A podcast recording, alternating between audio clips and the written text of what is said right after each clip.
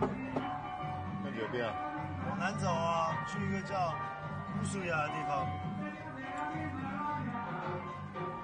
你懂我俄罗熊哎？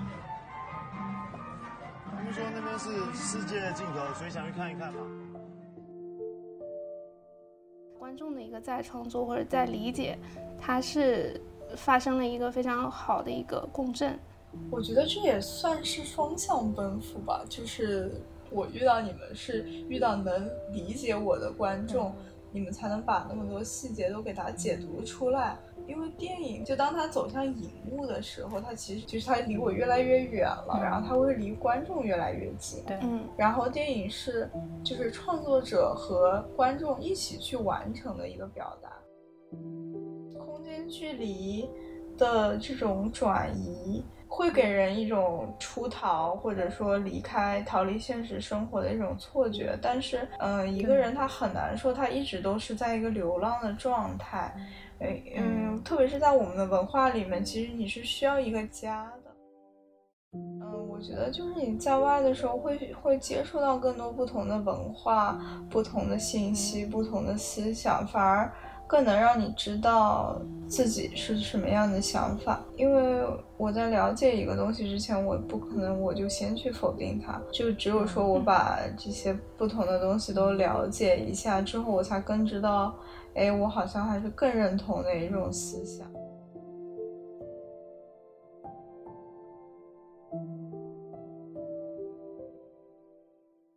虽然米兰昆德拉说，人类一思考，上帝就发笑。为什么要思考生活的真相呢？也许人活着本身就是在完成一些真相。但这并不能阻碍人们思考。如果没有对真相的思考，人会对很多问题视而不见，对很多事情看作理所当然。那么真相会以一种非常残酷的方式从生活的裂缝中显露出来。对于逃避思考的人来说，裂缝下的真相是一个又一个灾难。所以，尽管上帝会发笑。我们依然保持着思考，而要想筑起对这些灾难的防御，人们必须直面真相，有勇气自我反省，将这份思考转化为声音，成为来自乌斯怀亚的记忆。乌斯怀亚虽然具有死地，但它更像是一种精神世界的象征。播客节目其实就是我们精神世界的体现，就是我们的乌斯怀亚，一个就算世界尽头也需要存在的地方。今天非常荣幸能请到之前唯一去 First 的电影节观影的时候，呃，看到的一部我们觉得非常棒的一部电影的导演杨丞琳导演，陈宁给大家打个招呼吧。Hello，大家好，呃，我是杨丞琳，然后非常高兴能到伟英和 Sarah 的节目里来做客。嗯，这里要介绍一下陈宁导演在 First 电影节展出的这部短片呢，是叫《囡囡》。囡囡这部电影的详细内容和之后的讨论，我们会在后面展开一点啊。然后我们现我现在先来交代一下 我们三个人的状况，对，就是特别有意思。其实这部电影里面有一个情节，就是这个丹丹，也就是一个女儿，她也也是来姨妈了，也讲述的是她痛经的一个过程中发生的一些事情。那正巧，好巧不巧，我们三个同时都来了姨妈，也是在这个痛经中挣扎。然后，但是因为实在是这个契机非常难得，所以说我们还是坚持着这个痛经的 难受，然后聚在一起把这个节目录了下来。嗯。我想，这对于我们这个所有女性，应该是一个，或大部分女性应该是一个常态，就是当你在这个月经来临的时候，你还是必须得正常的去工作生活，别人并不知道你可能是正处在一个月经当中啊。对，是只有女孩子能懂的那种痛苦，确实也在片中也有体现。说这个爸爸虽然关心女孩子，但是他真的是。没有 get 到到底孩女孩子发生了什么事情啊？然后我再表达一下，就是我的激动之情吧。因为首先我要介绍一下，就是之前唯一跟我说，哇，Sarah，你知道吗？我在电影节看到一个片子，跟我们的节目非常的契合。他也是在讲风物啊、杨梅啊，他的那些镜头啊，真的是一下子就很心动。然后。他的这种激动，然后我隐约能体会到。然后昨天晚上赶着看完这部片子之后，我我觉得我的心情跟唯一刚开始看到这部电影的心情完全是一模一样的，就也想，如果说就是能跟导演有互动的话，也想第一时间冲上去跟他表达说，哇，真的好喜欢你的电影啊！谢谢，哎呀，真的太感谢了。嗯，对我后来听，我是回家以后又听了之前你们那两期节目，我也是觉得就是真的好巧，嗯就是在很多观察或者说想法上都就是不谋而合，所以我也很高兴说能有这次对话的机会。嗯，太好了。那行，那我们就话题言归正传，转回来啊，先从我们电影本身谈一下吧。因为这部电影也没有大规模的去放映嘛，所以还是需要给听众朋友们交代一下这个电影讲了什么。我在犹豫，就是说是导演你自己来讲，还是说让我们以一个观众的视角去讲述这个故事啊？可以的话，你们你们讲呗，好，好，那这个嗯任务就交给唯一，啊，我来讲吗你？来讲。可以补充一下。啊，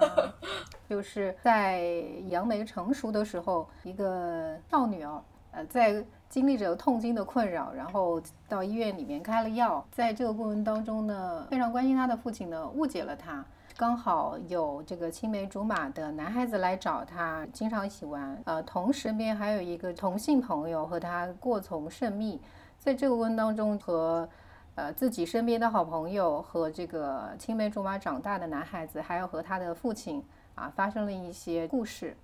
好嘞，讲了什么又什么都没讲，要不萨尔你再讲一下你的你看完的一个感受，啊，或是你对这个片子怎么去我介绍他？那我接着唯一讲吧，就是其实这些人物关系就是围绕这个来月经的女孩儿展开的嘛，就是她的爸爸可能会误解说，一开始就关心这个女孩儿，女孩儿说我肚子痛，然后爸爸以为她拉肚子了，然后就用这个江南的一种非常传统的一种土方子啊，呃，就是用这个泡过的杨梅酒，说给她夹了一个这个用酒泡过的杨梅，说你把它吃掉，吃掉就好了。但是呢，女孩子饭都没有吃完，那根杨梅也没有动，然后就很难受的就走掉了。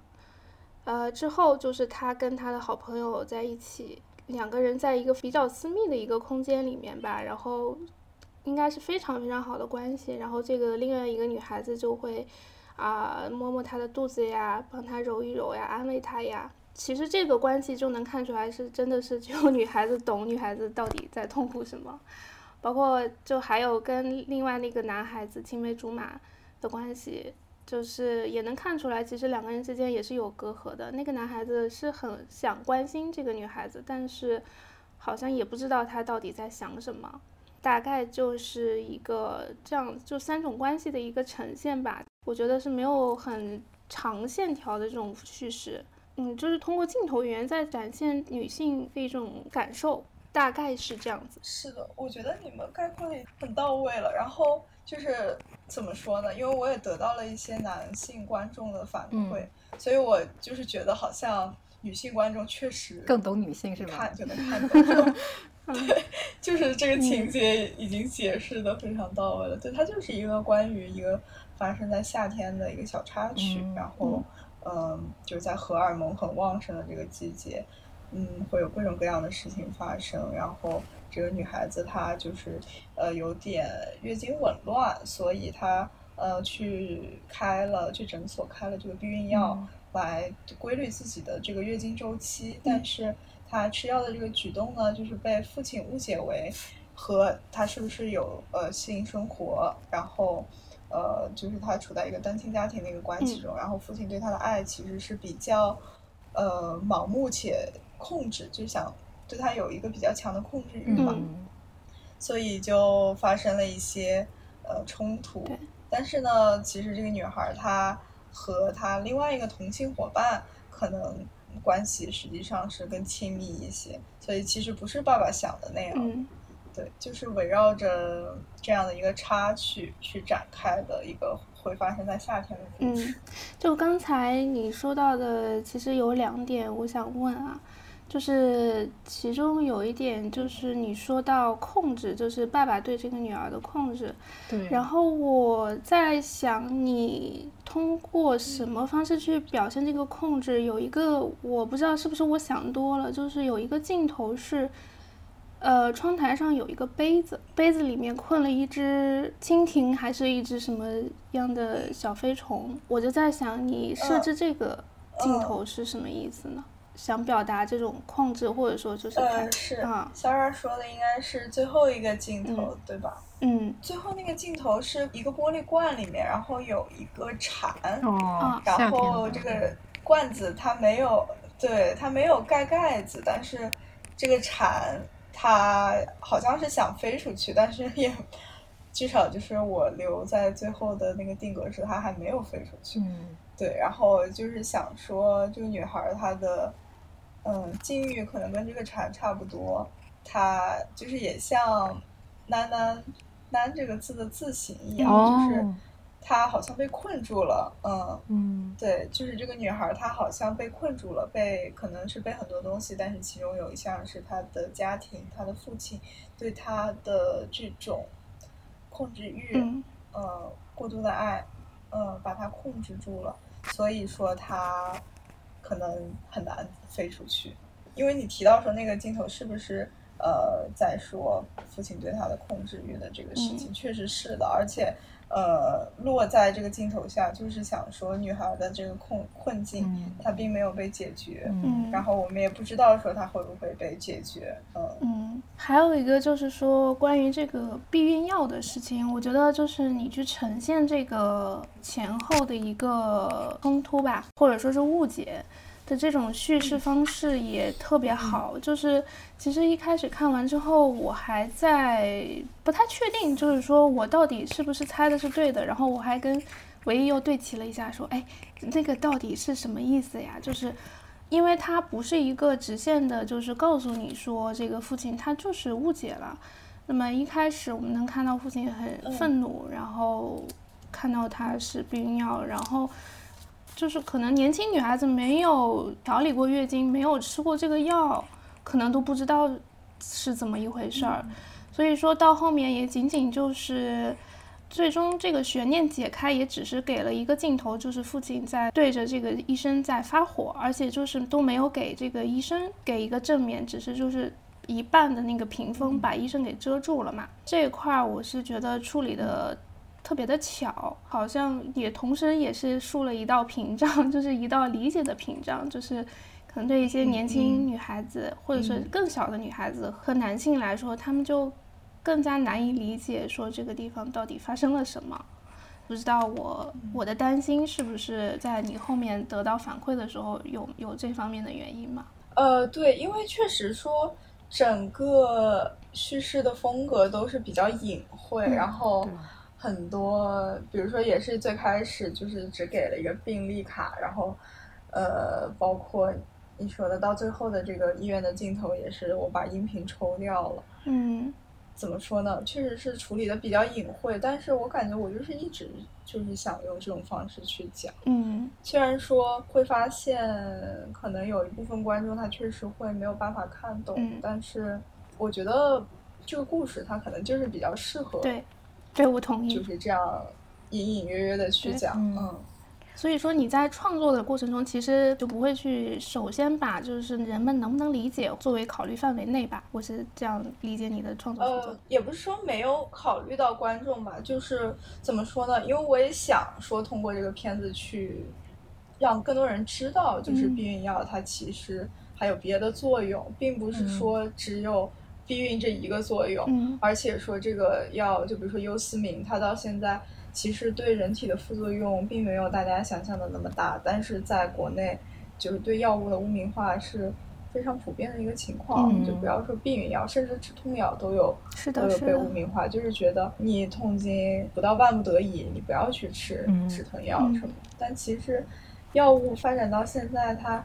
就是相比你承受的痛苦，它其实并没有那么大的副作用，是的，甚至可以说基基本是没有。然后也是想说去提一下这个事情吧，嗯，所以如果说大家看不懂，他可能之后他就会去哎，搜一下这个药它到底是什么什么用处啊？什么？如果说能引发这样的一个举动，我觉得也算是。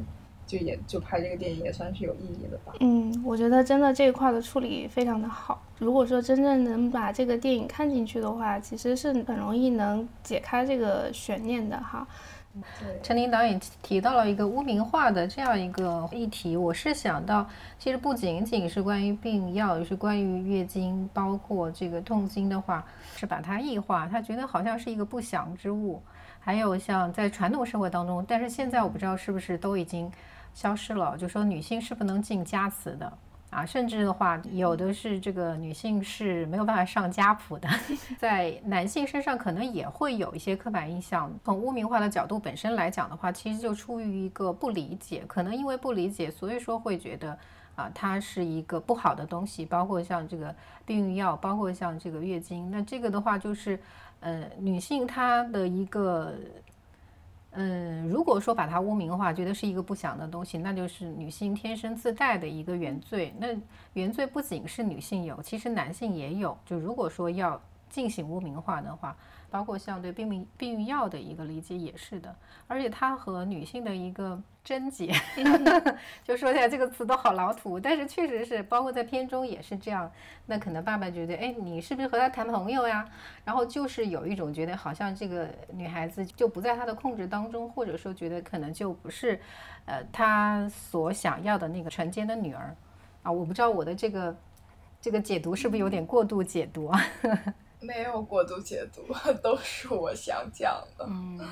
那说到这个同性的话，处理的是相对比较模糊，或者说是比较这个有想象空间的地方。那有些我们其实女性看来是相对比较正常的，因为在自己的一个少女时期，我不知道这个 Sarah 和陈琳是不是也有类似这样特别好的好朋友啊，就是会。啊，比如说，甚至上厕所都要手牵手一起去的这种友谊啊，这个 对，嗯，所以我在想，你在塑造这两个这个女孩子的过程当中，是不是也带入了自己身边和好朋友之间的这种经历呢？带入倒说不上，但是我我确实是觉得，特别是在故事发生的那个年纪，就两个女生可能是初中、高中，嗯，啊，就年纪确实也比较小，然后她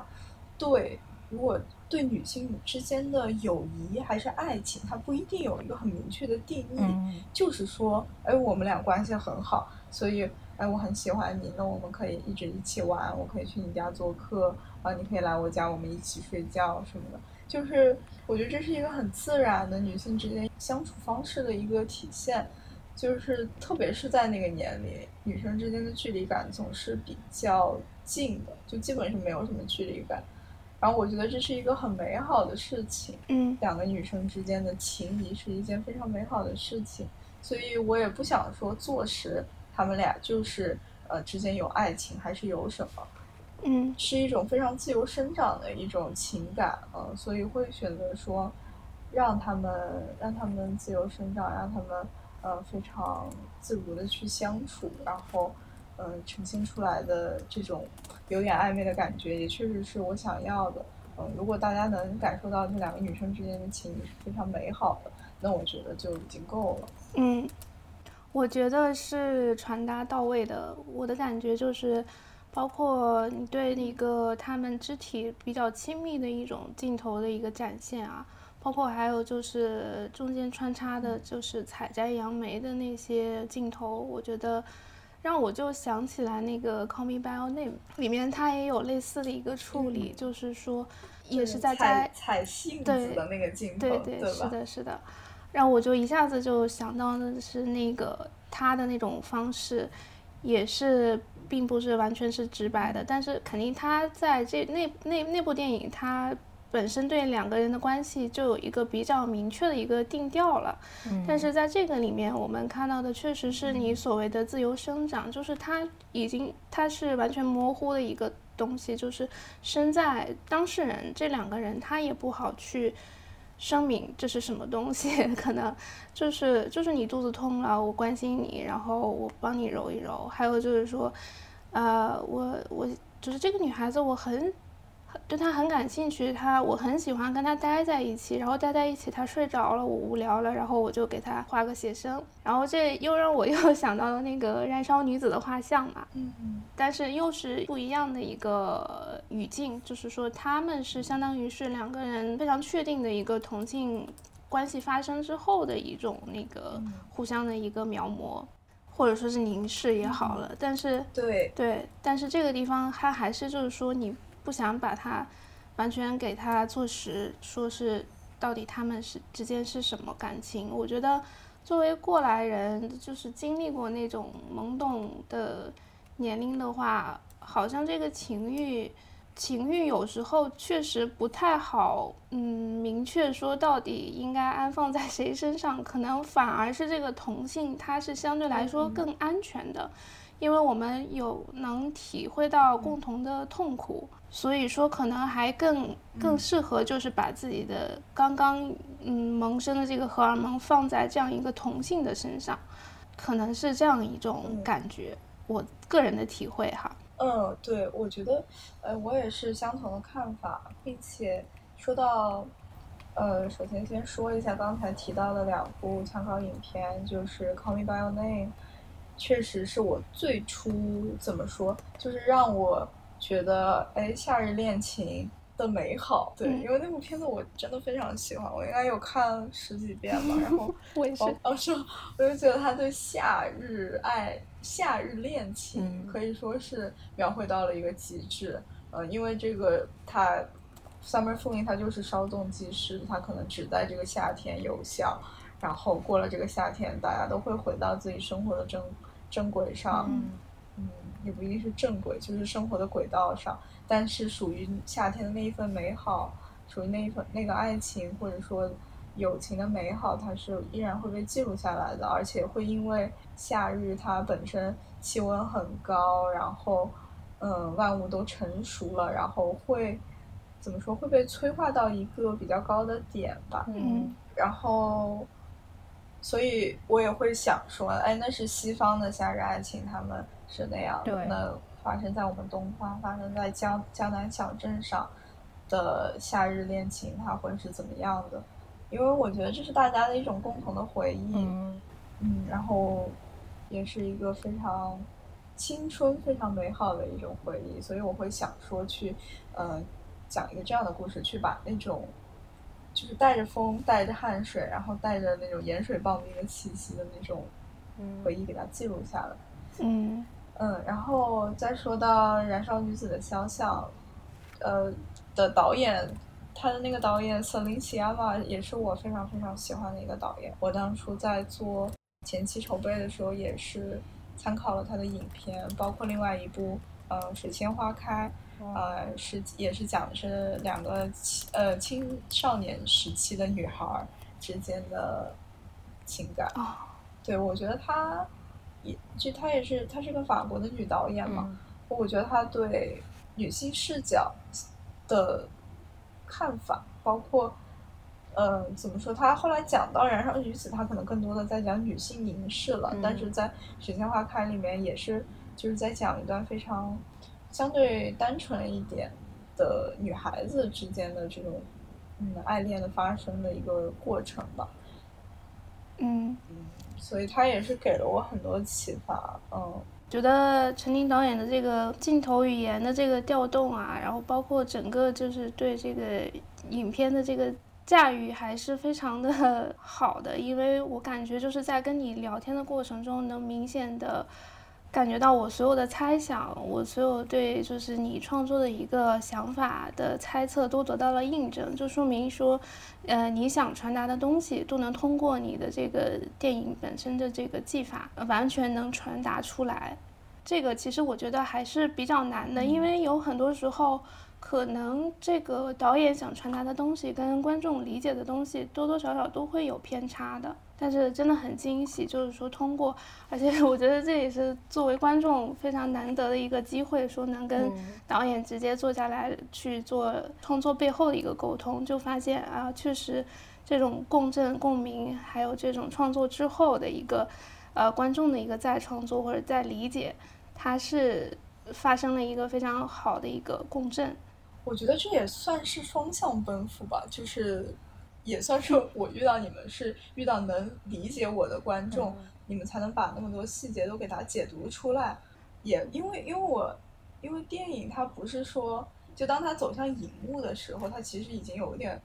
就是它离我越来越远了，然后它会离观众越来越近。对，嗯然后电影是就是创作者和观众一起去完成的一个表达，嗯所以说这个故事到现在能被讲的非常完整，我觉得也不只是我作为创作者做出的努力，就是嗯遇到能理解我的观众也是非常幸运的一件事情。嗯，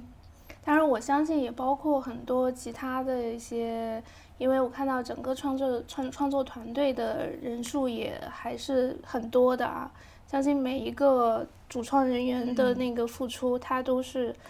成就了这部电影吧。还有一个，点是的，嗯还有一个点，我想单独拿出来聊一聊，就是我先问一下唯一吧，就是你对那个吃杨梅，然后把杨梅汁儿掉在那个白色的背心上面那一段，嗯，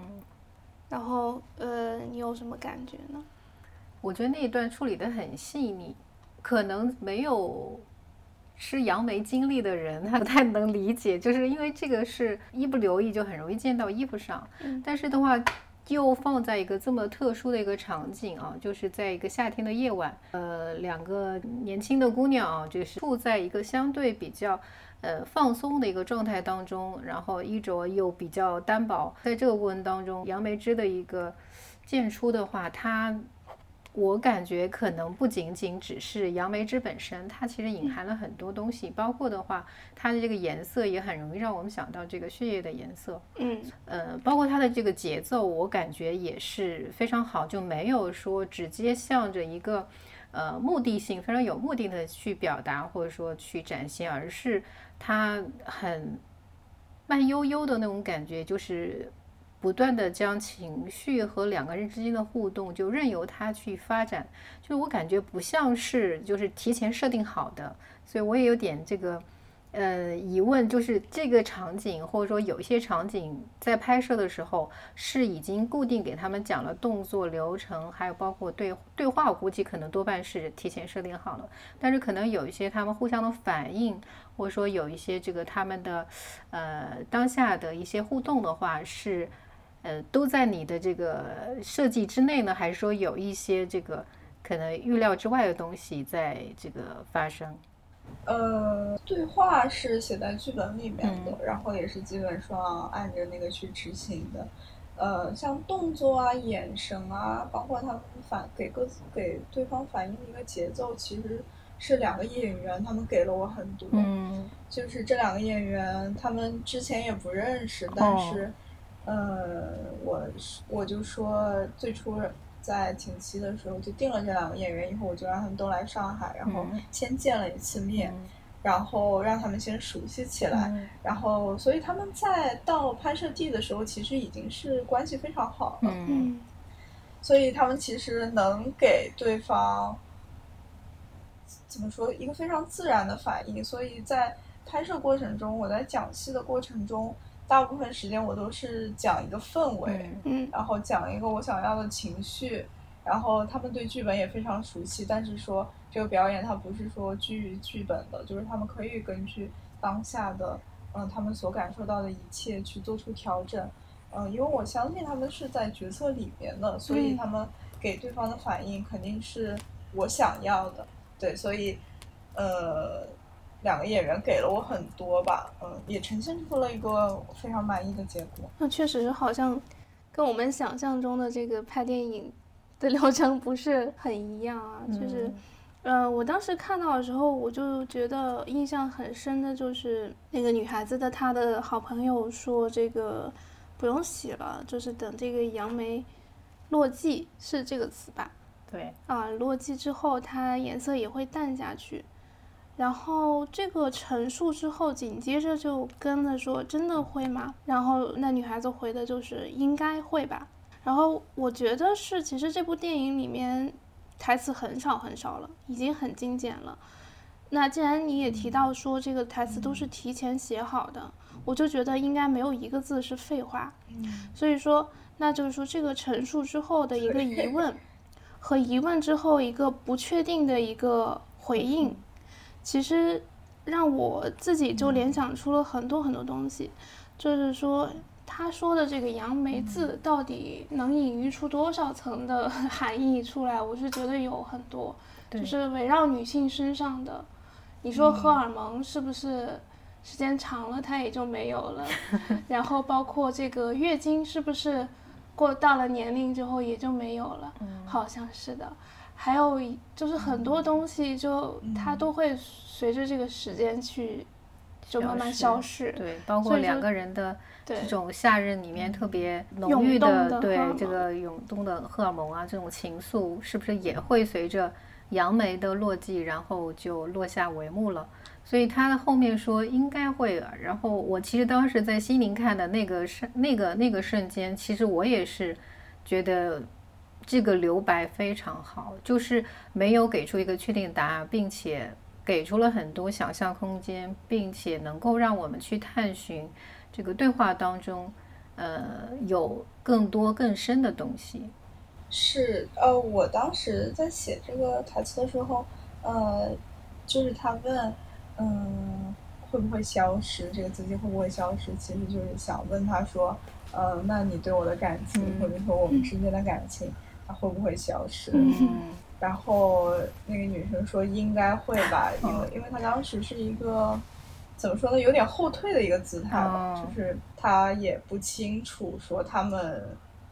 这样的情感能走多远。嗯，所以但刚刚 Sarah 说到说会有很多层含义，我听了我也觉得很有道理。虽然说当时当时没有没有说想那么多，但这种解读就是。我觉得也是，也是很有道理。嗯嗯，是的，因为我是觉得他那个杨梅字滴在那个白色的背心上面，真的太像就是电影一直在讲的月经，但是从来没让你看到的那个月经 的样子。然后就对对，然后还有还有哪一些就是情节上的巧思是我们聊天的时候漏掉的？就是和这个异性的，就是女主人公遇到了。从小可能一起长大的青梅竹马的呃男孩子在一起的时候，中间有一个镜头，他们不是碰到了两两次嘛？第一次是他摘杨梅回来的时候，然后那个男孩子就帮他这个背回去了。是。然后那个时候父亲就已经好像起了疑心。然后第二次的时候，他们俩呃在路上走的时候，他一边拿着这个棒冰，然后呃两个人边走边聊的时候就。经过一群小男生，他们在那边起哄，哦，那种感觉就是特别熟悉啊，就好像是那个时候的一个场景。嗯，但是我是当时和 Sarah 就，我是第二次看的时候，我就是和有了一个这个想法，就是一般来讲的话，我们都会觉得说女孩子会心性成熟的要早一点，男孩子其实要晚一点。但是在这个镜头里面，我们明显可以看到，呃，我不知道是不是我的误读。嗯，就是女孩子她是一个无所谓的一个态度，就是心里很坦荡。但是那个男孩子就比较明显的是心里另有所想。这个时候反而就感觉好像，嗯，女孩子对于这个性别或者说对于这感情的一个认知，好像没有男孩子那么去那么早的能够去感受到。我感觉女孩子更加是一种萌妹的状态，但男孩子却好像已经有了感情的萌动。所以我觉得这是一个。还蛮有意思的一个。我的感觉是，男孩子懂什么懂得早，他对权 就是就是感情中的占占有关系和权力关系懂得会比较早，或者说是他会更早的有这种意识。然后女生可能更多的是在于两个人之间的这种情愫和比较纯粹的一种呃情欲可能会更敏感一些。我不知道我的理解，我感觉这块是跟唯一有差异的地方。嗯。那陈明，你是怎么看的？从这个片子这个镜头角度出发，嗯嗯，我觉得这个男生他对这个女生的感情，嗯，怎么说呢？就是他们在第一次见面的时候还没有，对吧？对，就是他看到一个哎自己一起长大的一个伙伴，他其实对他的性别不一定有。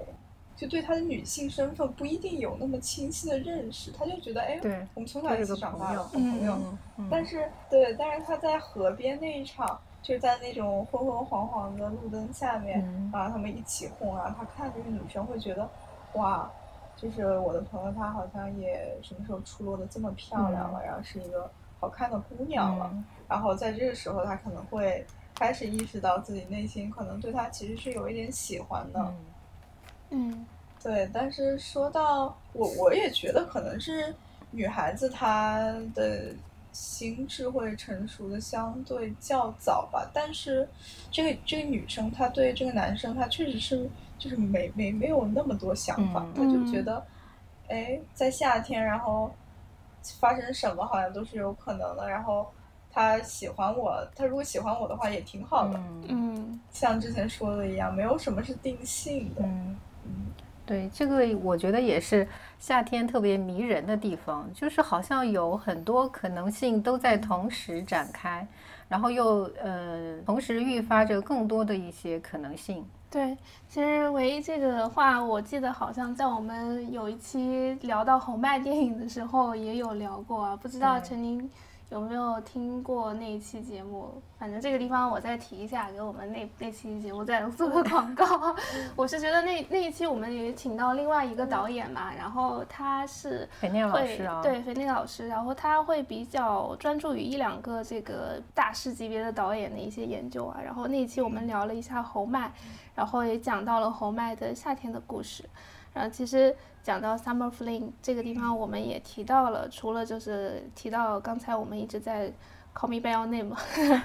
然后也提到了，就是重点还是在聊那个侯麦的夏天的故事，其实也是在反复的强调说这个 Summer Fling 的这种自由散漫和这种不确定模糊性。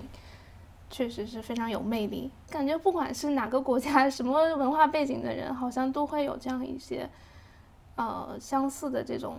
情愫在里面。对，关于夏天好像是有各式各样的这个情节，或者说各式各样的故事在展开。嗯对我，我就想稍微回应一下对夏天的故事。呃，因为我觉得红漫的这种叙述方式也是非常迷人的，而且它就是它传达出的就是在夏天你会遇到各式各样的人，嗯然后大家好像都是一个很开放、很包容的姿态去面对每一次相遇。嗯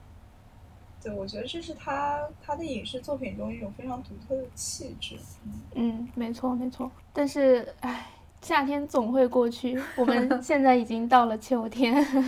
对，嗯，所以说还是是要祝贺陈宁导演在 First 一 对，收获了更多的观众。嗯嗯，是的，是的。那是我也是非常突然，我感觉很幸运。然后，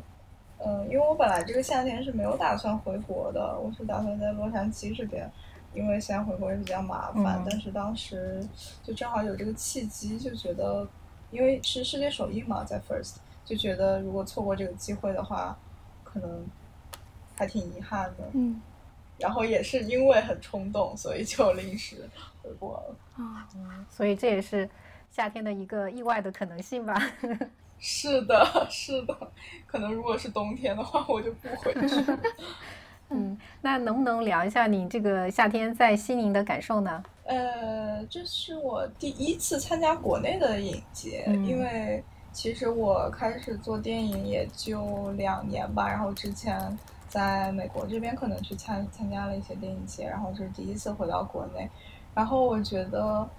First 给我的一种感觉就是。嗯、太阳快要落山了，但是这一群人他们在海边狂欢，嗯。这种感觉，你感觉不到说影视它在国内可能已经是一个什么夕阳产业，就是大家嗯。都嗯。对创作还是很有热情，然后很单纯，嗯然后包括我遇到的人，他们其实遇到的创作者，他们可能都比我年龄大大一些，嗯但是你和他们去交流的时候，完全感受不到那种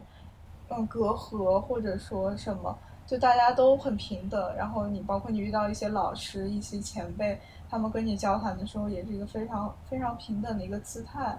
然后这也会让我觉得就是受到鼓舞吧。嗯嗯，那那有没有就是除了带着你的电影去参加展映，有有没有看过一些至今回味觉得还挺有意思的电影？嗯，我个人非常喜欢的动画作品《大乔一拳》，哦，嗯，非常喜欢。然后还有，对我觉得他是一个非常有才的导演，嗯然后叙事方式也非常幽默吧，对又犀利又幽默。是的，嗯，然后再包括别的女性题材的丽丽，嗯我觉得处理的非常成熟了，李静导演。然后就是我也能感觉跟他也是很 connected，就是他所讲的这个故事也是我会去关注的话题，然后他铺的一些细节也是，嗯，怎么说呢，就很轻易，也就比较容易，你就能 get 到他在说什么。嗯，它是故事线会更加清晰，然后代表性也会比较强。嗯，对，因为我后来也跟他交流，因为我说，哎，李导，我觉得你这个作品有让我想起就是《青木瓜之味》里面的夏日，嗯，不知道你们有没有看过，是一个越南对越南的影视作品陈。英雄，呃，我当时怎么说？我在做的时候也有借鉴他的很多，因为他那个电影里有很多前景，就是包括帘子啊、什么门啊什么的。就我在创作的时候也有借鉴这一点，所以就是和李导聊天的时候也会觉得，哎，就就聊得很开心。长篇的话有，我长篇的话我很喜欢那个钓鱼，哦不知道你有没有去？对我就很想和你聊一下这个。你既然说到钓鱼，就钓鱼，我是我想听一下你的看法。嗯，就是我觉得他用长镜头去讲平凡的故事，嗯然后让我看的，就我觉得挺有意思。就我坐在那边，然后也是非常自然的一种流露吧。他这个导演虽然说他有一些表达或者什么，可能还是比较男性视角嗯出发的，但是也没有让我说觉得很不舒服，嗯因为因为整个还是一个被他的幽默化解了。嗯所以我觉得挺巧妙的。嗯。嗯，你怎么看呢？我是当时给这个片子一个这个概括是中年油腻男的饭局生活。对，当时为了写这个片子嘛，然后我就特意去看了一下，获得第七十四届戛纳电影节的最佳短片金棕榈奖这个唐毅导演的《天下乌鸦》，他其实讲的也是饭局，但是他讲的是饭局当中的女性，然后钓鱼当中他感觉就是纯粹是从男性的这个角度出发去讲，而且他对女性的一个视角，我觉得是完全忽略的。所以当时我看完了之后，我其实到最后我还是觉得有点不太喜欢。哎，对，就确实是有点不舒服，可能也是我，能理解。嗯，就是可能因为我是媒体场，没有和他本人有碰上面。据说他本人还是一个很幽默的一个人，呃，所以从我本身这个片子看完的感受的话，确实是有一些。嗯，不舒服所在就是在这个片子里面，当然可能是我有一些自我代入啊，就是主人公是处在一个中年的一个状态，前半部分我觉得哎还是有一点这个幽默的地方，但是在后面的话，他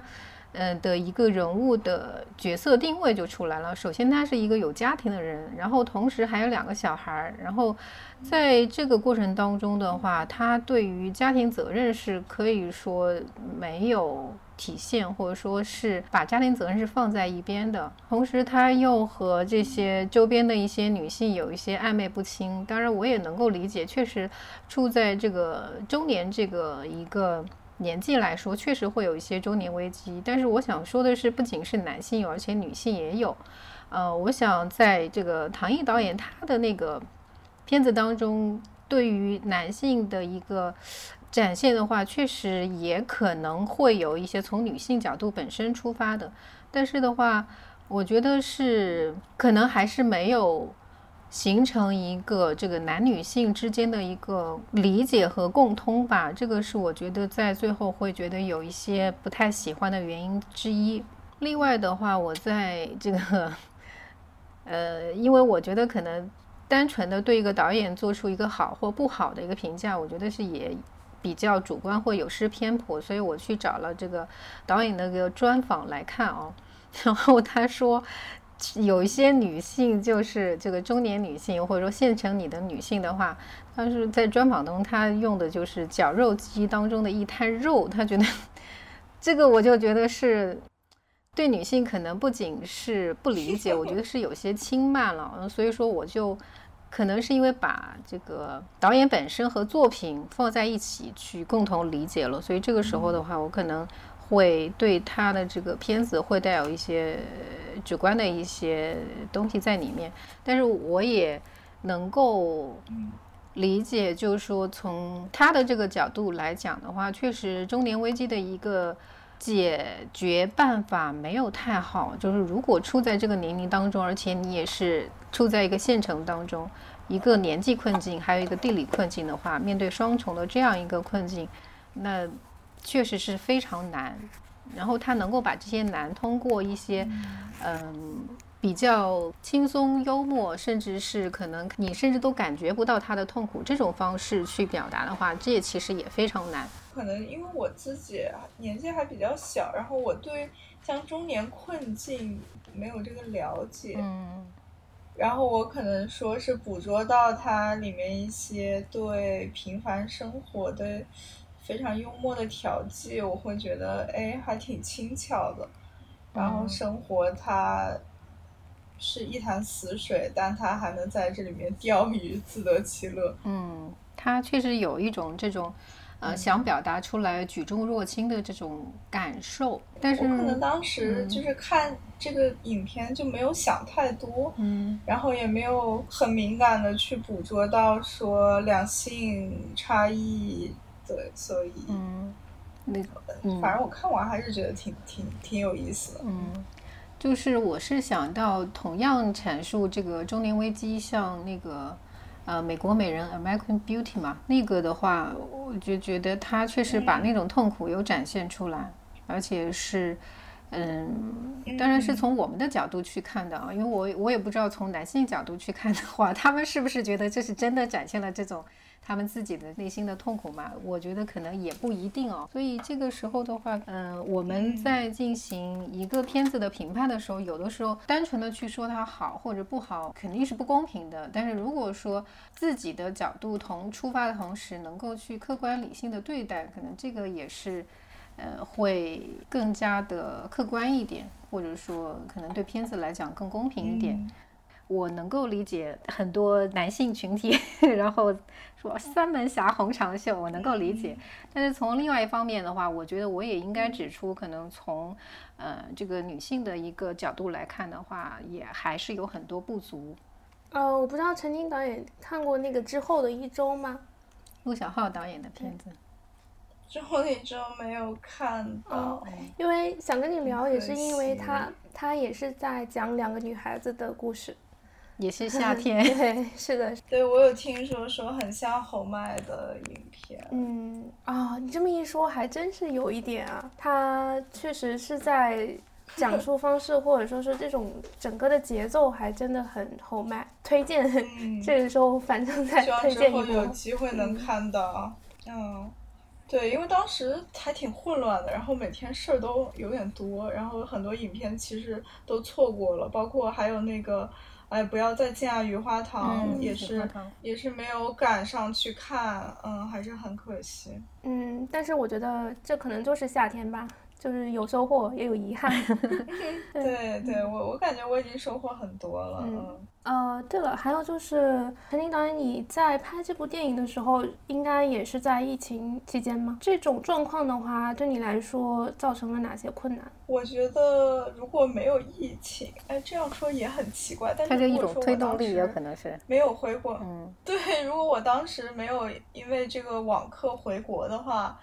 就没有机会拍了，因为。你们也知道，就是杨梅它季节很短，然后是五月底六月初，然后我们学校一般都是六月中旬才放假，所以，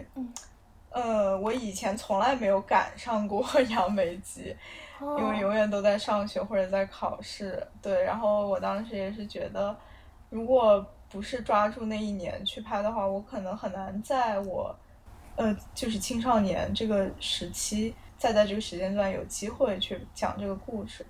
然后因为当时疫情，然后很多我的朋友们，就学电影的朋友们，也都是大家都回到了国内，嗯嗯，然后我就提议说，哎，我可能想这次自己导编导一个片子，嗯，然后他们都就是说，哎，拍拍拍，就肯定会过来帮你怎么样，就我觉得反而对我来说。造成了一个契机吧，嗯嗯，然后拍摄过程也是非常非常开心，对我来说是很难忘的一个记忆，因为。嗯，我以前夏天回到外婆家慈溪那边嗯，我好像永远都是一个人，因为就是待在外婆家里，然后陪家里人，然后我也只有假期回去，所以在那边，嗯，没有同龄的朋友。嗯但这次带着我自己的朋友们回到那边，然后我今年再回去的时候，我就感觉我走过这些地方，好像都能看到他们的身影，这样，嗯就是跟他们、跟我的剧组、跟我的创作伙伴们，嗯，共享了我的童年回忆，有一种这样的感觉。哦，那真的是非常可贵的一段经历啊！是是，对。然后大家来慈溪，然后呃每天都吃很多很多杨梅，然后虽然说拍摄很累，但是其实也很开心。就是说，整片子的团队的话，都是你的朋友在一起，呃，相当于是也是一个友情的结晶哦。呃，我和我的制片是之前合作过，然后我们俩是非常非常好的朋友。嗯但是摄影指导是这次去找的，就是潘丹丹之前去嗯、呃找到的一个，也是一个女摄影，嗯、黄老师嗯非常非常棒。然后现在也是成为了很好的朋友，嗯。那后面的这个拍片计划是不是还会延续此前的这个团队的一个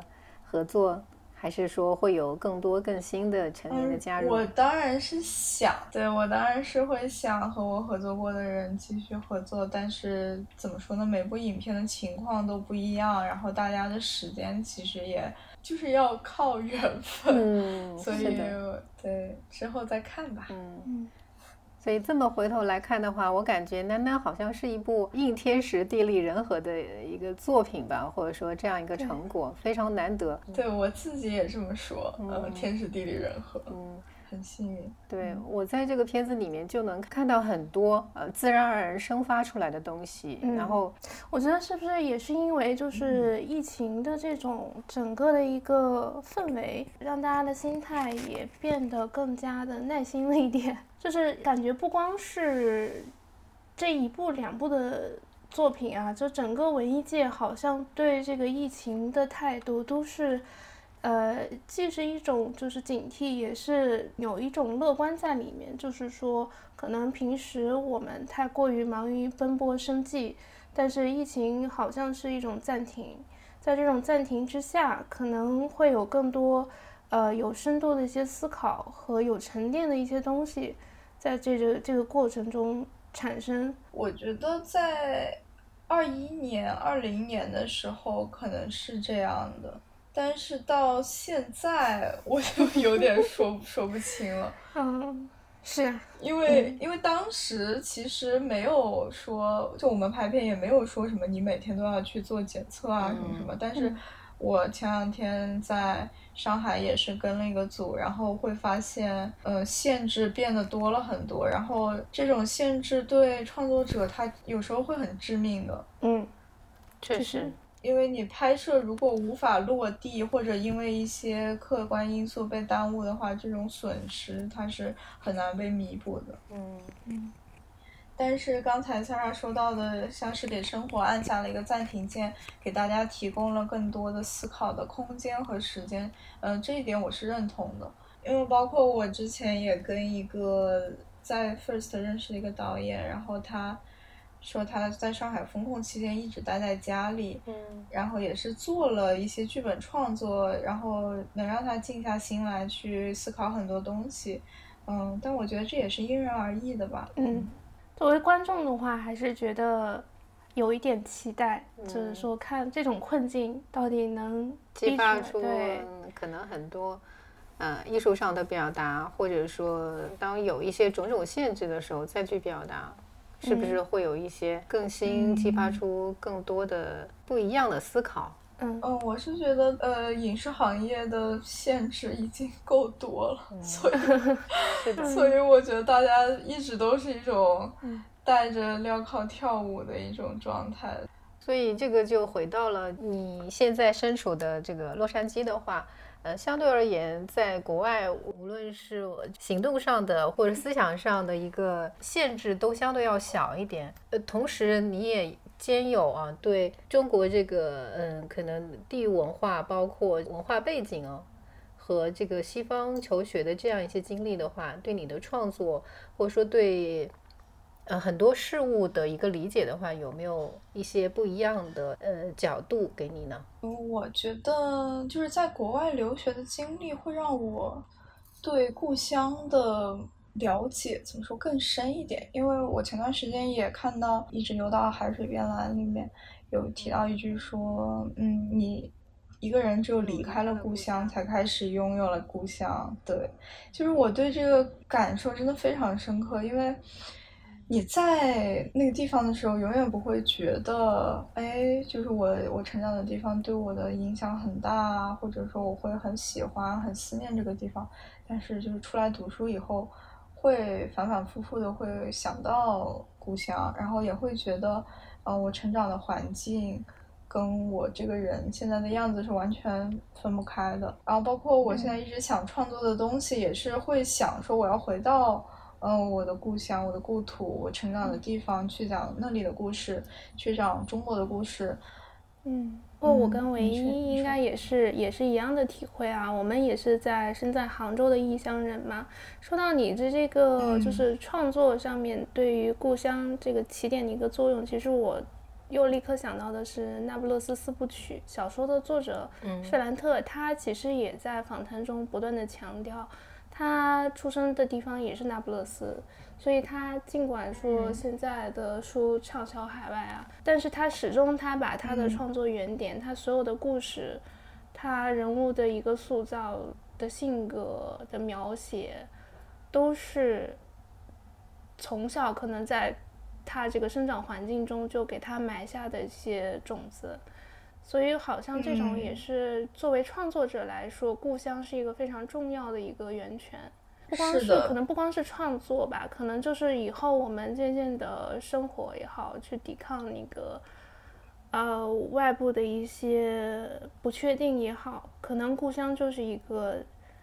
让你觉得能够心安，或者说是你能够确认自己的一个重要的一个依据吧。就是不知道陈嗯琳导演对故乡的这种感情也好，或者是创作的一个方式也好，它会不会持续的延续在你其他之后的一些作品中呢？嗯，我觉得一定会的。我其实挺热爱，嗯，中国的文化的，然后我觉得这对我也很重要。嗯，而且就是之前也聊到，就我和我在这边留学的朋友有聊到，就是为什么说，就我们到了国外以后，就是很难写出东西，或者说你创作会变得很艰难。然后我我那个学长就跟我说，就是你的根在国内，那你要怎么在外面短时间内你去，嗯，开花或者结果，就就这确实是很难的。然后，其实我感觉我接触到的我这个年龄段的电影创作者，嗯，就我的朋友们，他们也都是希望说能学成以后，呃，回到国内还是去讲自己文化的故事，嗯。嗯，真的是非常期待啊！你这么一说的话，我觉得确实好像国内这种走出去再回来的这种视野，能讲述的内容或者说文艺创作，其实嗯还是、呃可以有更多、更好、更丰富的一些表达。是是是，包括你刚才提到的，说是国际视野啊什么，嗯、我觉得就是你在外的时候会会接触到更多不同的文化、不同的信息、不同的思想，反而更能让你知道自己是什么样的想法。因为我在了解一个东西之前，我不可能我就先去否定它，就只有说我把这些不同的东西都了解一下之后，我才更知道，哎，我好像还是更认同哪一种思想。然后带着这种比较辩证的思考的方式，再去处理一些问题，嗯，对创作也是很有帮助。是的，之前我在 First 上面也是，呃，看到有一些嗯、呃在国外呃学电影的，或者说在国外受教育的一些导演，他们回来讲自己故乡的故事，包括呃当时和陈琳导演同场放映的《冬天来临的方式》。呃，嗯在映后嗯的时候，那个王志森导演他是在好像是在英国学的这个电影吧，然后他其实有提到就是。国，他在法国。哦，在法国是吧？嗯，就是他有提到，嗯他说就是他所生活那个地方，就是家乡的话，在他离开之前和回来之后，几乎是一成不变的。包括这嗯。个之后的一周，那个导演他也提到，因为他是生活在小镇上面嘛，他觉得就是一潭嗯。死水。即便是嗯。如此，但是我还是看到了他们对故乡那种非常深沉的一个爱，因为有这样深沉的感情，才能够去说想用他们自己的一个方式去表达出来，所以我觉得这个可嗯。能是故乡的意义所在吧。一方面滋养我们，另外一方面的话也激发我们去看到故乡之外的东西，然后去用自己的电影也好，自己的画笔也好，或用自己的文字也好，然后再去嗯、呃表达出来。嗯，嗯，对，那说到这个嗯夏天，这样收获了很多。那现在无论是洛杉矶还是杭州，都是一个秋天的一个气氛和氛围了。想问一问你，对秋天和包括即将来临的冬天有没有什么展望呢？或者说后面的计划是什么呢？嗯，我目前呃，其实我离开上海的时候就已经入秋了，感觉就是天气凉的很快，然后嗯嗯，就是夏天也没头没尾的就这么结束了，就每年都这样啊。然后嗯就我也是前两天刚刚两。我二十一号刚刚回到洛杉矶这里，也是我大学最后一年了，就本科最后一年了。然后嗯我可能想说，首先要把我的课业都完成。我是双修的心理学和传媒学，然后还有个电影的辅修，就课其实挺，多的。好厉害！然后 没有，然后我要先把我的课上完，然后我也在着手准备申请研究生了，嗯，因为我想说在研究生去系统的学习一下电影，嗯，然后冬天的话，其实我有拍片计划，如果年底能顺利回国的话，我是要回嗯。国拍一个片子，就是不是做导演，是给给我的当时丹丹的制片给他做制片，嗯对，因为我们俩是怎么说，就是一直是相互这样合作的，对。然后他可能要回国拍他的毕业作品，然后我们最近也是一直在筹备这个事情。如果说能顺利回到国内的话，年底会去，就是在杭州，在临安有一个拍摄。哇，好呀！希望有机会我们能去探班啊。对呀、太太期待了我们希望能是好想去嗯，那真的太欢迎了。如果说能顺利回去的话，我也我也是想想回去拍片吧。嗯，嗯，我其实也非常期待陈宁导演的新作品。嗯，嗯，而且没有想到的是，陈琳导演自己的一个生活比这个电影丰富太多太多了。就可能，也许就 是你这种就是多重的一个就是学术背景，可能对这个电影层次的展现，确实是有内在的一个联系所在。嗯。对对，因为我我觉得就是毕竟还在本科阶段，我也是想多接触一些学科，就是社科嘛。然后也是，我觉得像学心理学啊什么，包对我的创作都是有非常好的影响，因为它让我更了解自己，嗯，能跟自己自洽，然后在创作的过过程中也会，因为创作其实就是是挺挺纠结、挺折磨的一个过程，然后也能让我就相对平静吧，就是不断的和自己和解，然后对，因为我我对影视的理念一直都是我想说做一些嗯相对轻松、相对美的东西，一种比较美的影视风格去呈现我想讲的嗯或者说我想批判的事情也好，嗯我想说的一些想法也好，就我想说以一个相对轻盈的姿态去处理嗯故事，对。啊，这也是我和唯一比较喜欢的一种风格吧。我个人是很喜欢这种风格，所以作为你可以算是初代影迷嘛。希望有朝一日你可以拍出更成功的影片来。对我也是，嗯就我觉得能碰到那天映后能碰到唯一，我也觉得是真的非常幸运的一件事情。包括现在嗯认识 Sarah，然后我也是在不停的创作中，希望之后能以一个更成熟的姿态，然后不断进步的姿态再去面对新的创作吧。好的，非常期待。那这两个话题还要往下聊吗？嗯，就是刚才唯一在提纲里面加了两条，就是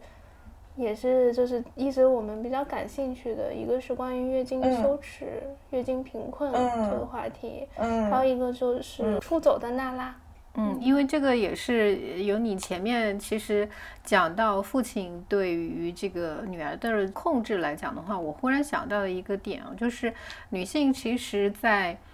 嗯，在很长一段时间都处于一个被圈养的状态，就是可能小的时候是被困在家里，或者说是被家庭所圈养的，然后等到这个当她成年了之后，她又被转手到丈夫手上，然后就。很难有自己的个人的空间。当然，现在我们来看的话，女性从某种程度上，那么她是相对比较独立的。但是，一旦进入到家庭的女性，就是有丈夫、有小孩之后的女性的话，她的出走其实是第一个是很难，第二个出走之后的娜拉或出走之后的女性，她们的一个嗯未来或者她们的方向在哪里？嗯，包括我前面国内有一个新闻，有一个那个阿姨自驾哦，然后她是呃，因为她的丈夫和长期以来家暴她，并且这个某种程度上是有一种 PUA 她，然后她后面就是在安顿好了家庭，就她的女儿已经结婚了，把她的外孙已经带到这个可以上幼儿园了，然后她才下定决心离开了家，然后一直在路上。嗯，前段时间她是刚刚回了一趟家。然后他把这个回家过程的视频也拍下来了，他的这个先生依然是对他恶语相向，就你还知道回来，然后。呃，等等等等，嗯，网上的网友也是众说纷纭，然后我自己就有看到，大部分女性都是说啊，这个就都是赞同，应该是好像叫苏敏吧，这个阿姨做的对。但是呢，又有一些其他的一些留言，就是我真的有看到说，一个人在外面就开心了这么久，然后现在当然回来骂他一下怎么样啦？觉得他的先生做的对。现在的话，这个阿姨是又上路了，但是她的上路肯定不是人生的一个呃。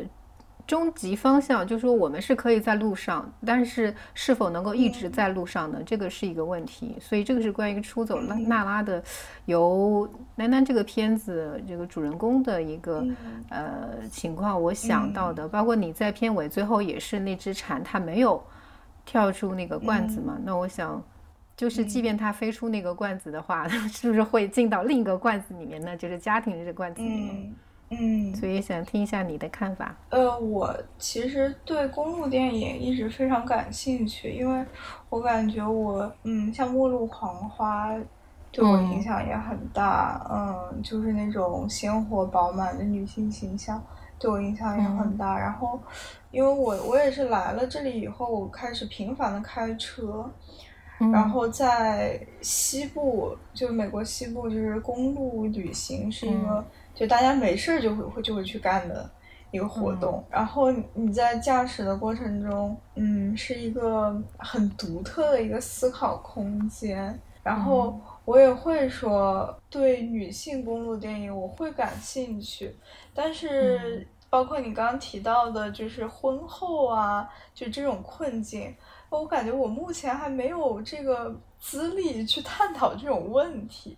我确实是。更多的创作还是从自身出发，自己这个年龄段出发，然后，嗯，就女性她不同年龄阶段的困境，嗯，当然是我我想去讨论的，但我感觉我可能还会说要再沉淀一下，或者说等我更成熟一点，有了更多的对这个议题的了解，然后我会想说也也想去做一个，呃，就是发生在中国女性身上的公路电影。嗯，因为就是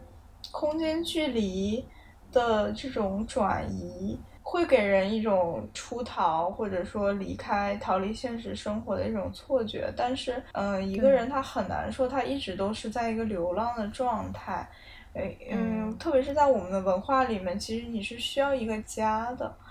然后，当你从你的这个不太幸福的家庭里面，嗯，逃出来，然后，呃，你走上一个。呃，和自己和解，或者说和你的家庭和解的一个旅途，或者说不是和解，你是呃宣泄自己愤怒的一个旅途。那这个旅途它该怎么结束，或者说它会开去向哪里？嗯，我觉得这是一个非常非常有意思的话题。嗯，对，嗯包括像那个赵婷导演他的《无依之地》的话，我觉得就是嗯好像在我们的这样一个文化的一个呃场域当中是很难以去表达的。但是我觉得就是呃嗯赵婷导演他却能够把这个想法或者说这样一个这个处境表达的淋漓尽致，所以我觉得还是。嗯是不是也源于他的一个这个多重背景，可能会了解的更深，或者说有不同的角度去看待这样一个问题也好，或者这样一个这个处境也好。对《无依之地》我也是非常喜欢，嗯，然后她她其实讲这个算是比较偏中年女性里面都算年纪偏大的一个女主人公了。对，然后她其实，在经历了她的丈夫离世以后，嗯，她失去了家庭以后，她就一直在路上，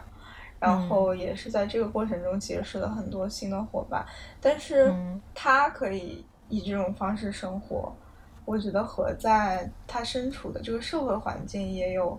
关系。就是你在在美国，可能说这是被大家包容的，但是你可以、你可以选择你想要的生活方式，嗯。但是你在国内，如果说是一个女性，她面临的社会加在她身上的期待和责任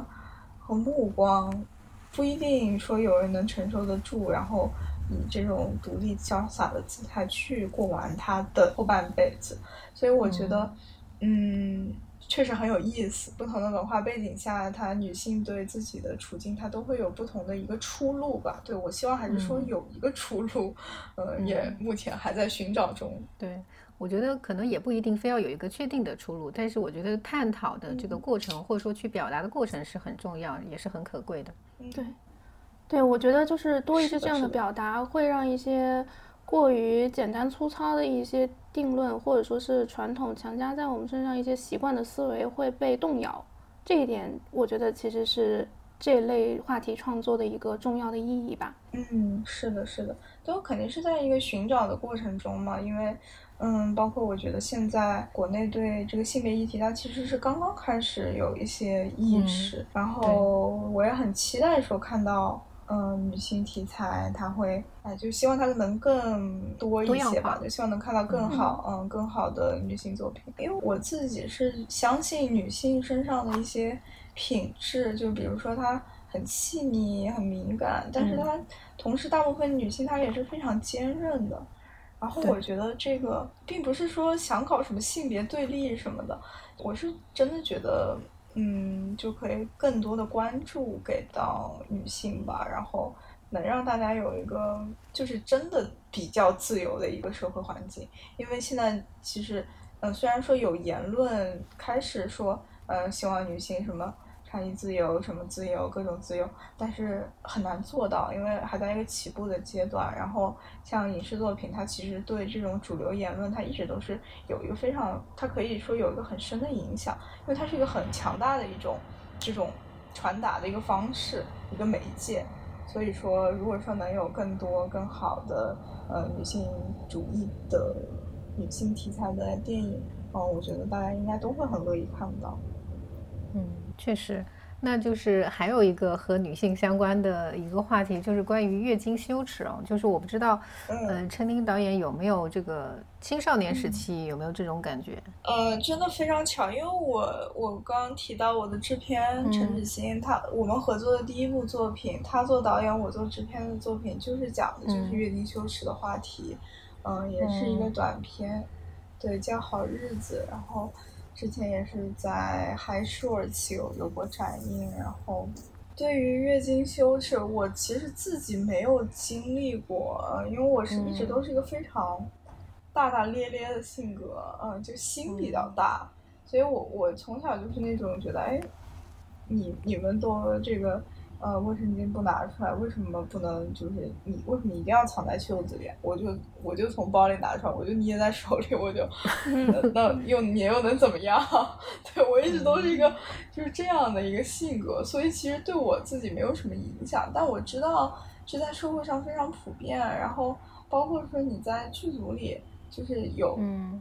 有那种很长时间都有这种言论，就是说女生不能做镜头香啊什么，其实都是由月经羞耻就是演变而来的。对，所以它的影响其实是很大的。然后也是希望说这个事情，我觉得随着呃更年轻的一代他们有了更多的话语权以后，我觉得这个困境它应该是有希望被改变的。因为如果说你在成长的过程中有人去跟你说，哎，这个就是你们。呃，你成熟的一个表现是女性特有的一个东西，并没有什么呃不好意思的，嗯，是你变成一个女人的过程中很美好的一天或者怎么样。如果有这样的言论能去支持他们，我觉得这个困境它会慢慢的被化解。呃，然后我也知道现在很多高校里都有什么月经互助盒啊这种计划，它在萌芽，嗯，然后。如果说随着越来越多的女生她们去关注到这个呃月经羞耻、月经贫穷，呃，能让这个现象它慢慢的，它只要被注意到，我觉得它就会有被改变的一个嗯契机，就可能会花比较长的时间吧，嗯。嗯，但是其实我觉得，尤其是对于刚刚有月经的小女孩来说的话。其实这种影响是非常呃有效的，就是说，在她还懵懂无知的时候，就尽早的让她明白月经对于女性的一个意义，或者说是，呃，对，让她有一个正确的、比较开放的一个性别意识，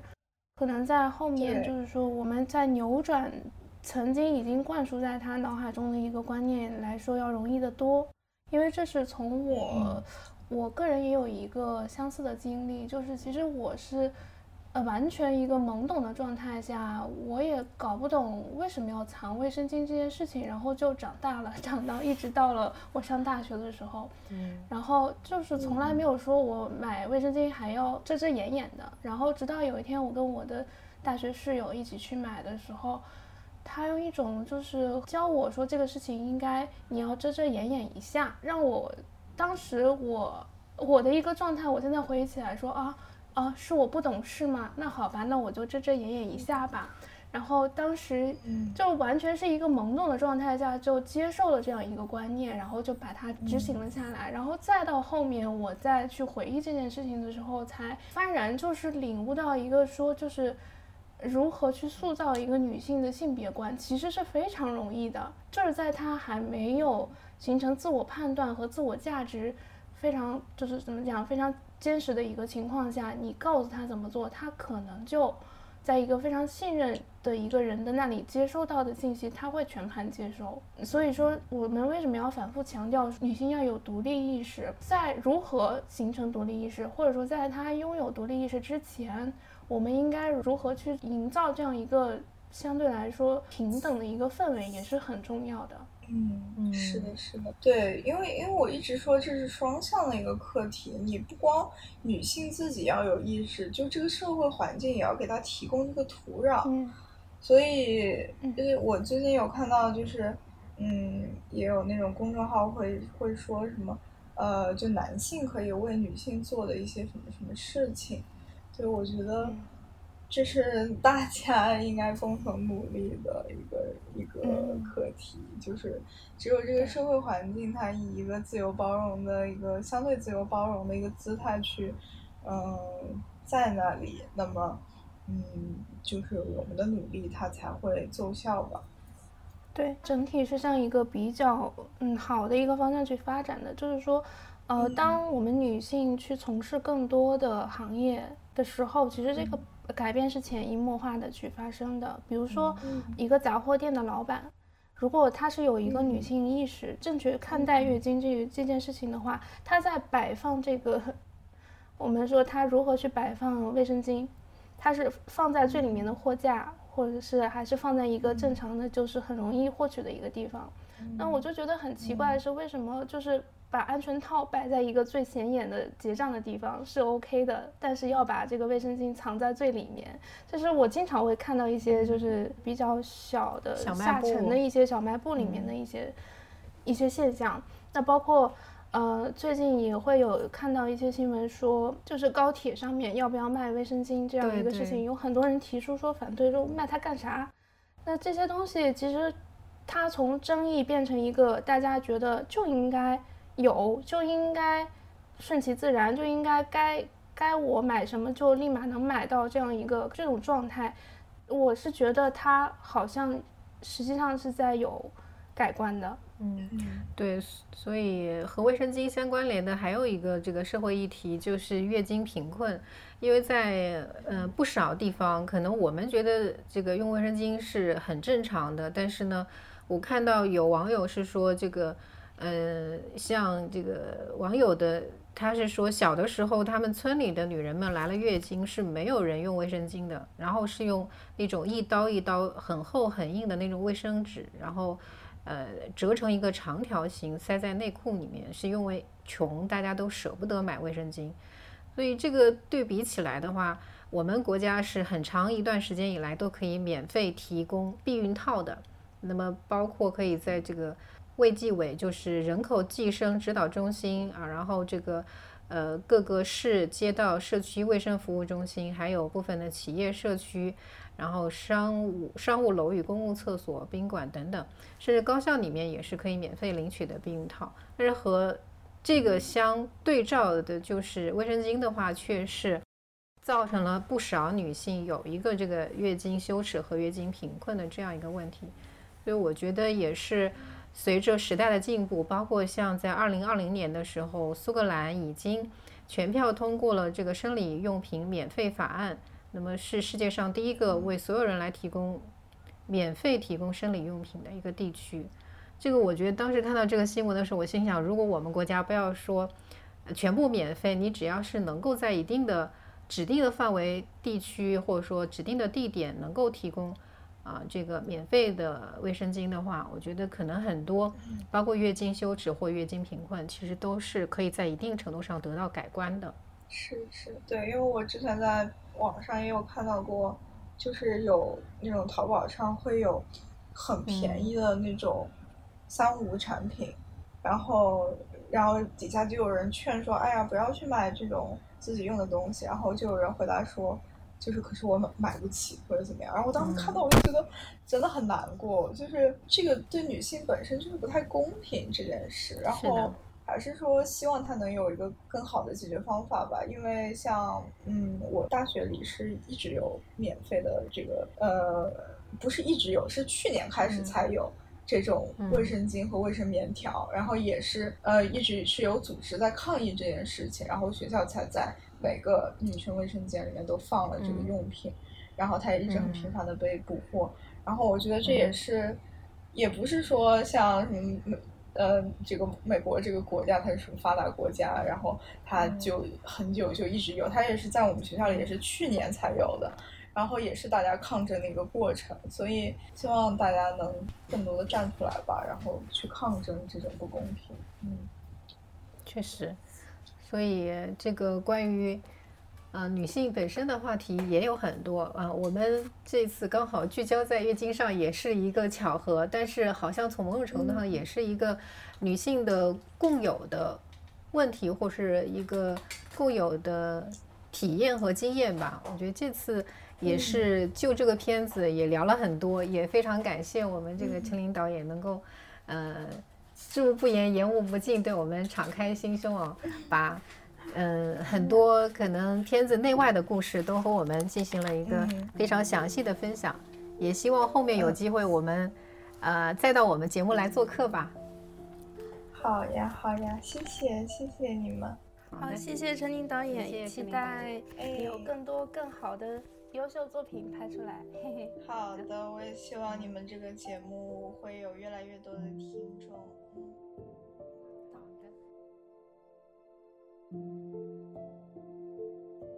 以上是我们跋涉去往乌斯怀亚路上的聊天记录，期间可能有些许偏见和误读，欢迎听众朋友们在评论区加入讨论，留下你们的看法和见解。我们会在各大泛用型播客客户端上不定期更新，也欢迎大家关注我们另一档节目《邂逅时节》。我们把更多的疑问和思考放在了乌斯怀亚，与邂逅时节一起。共同谱写邂逅世界的共鸣。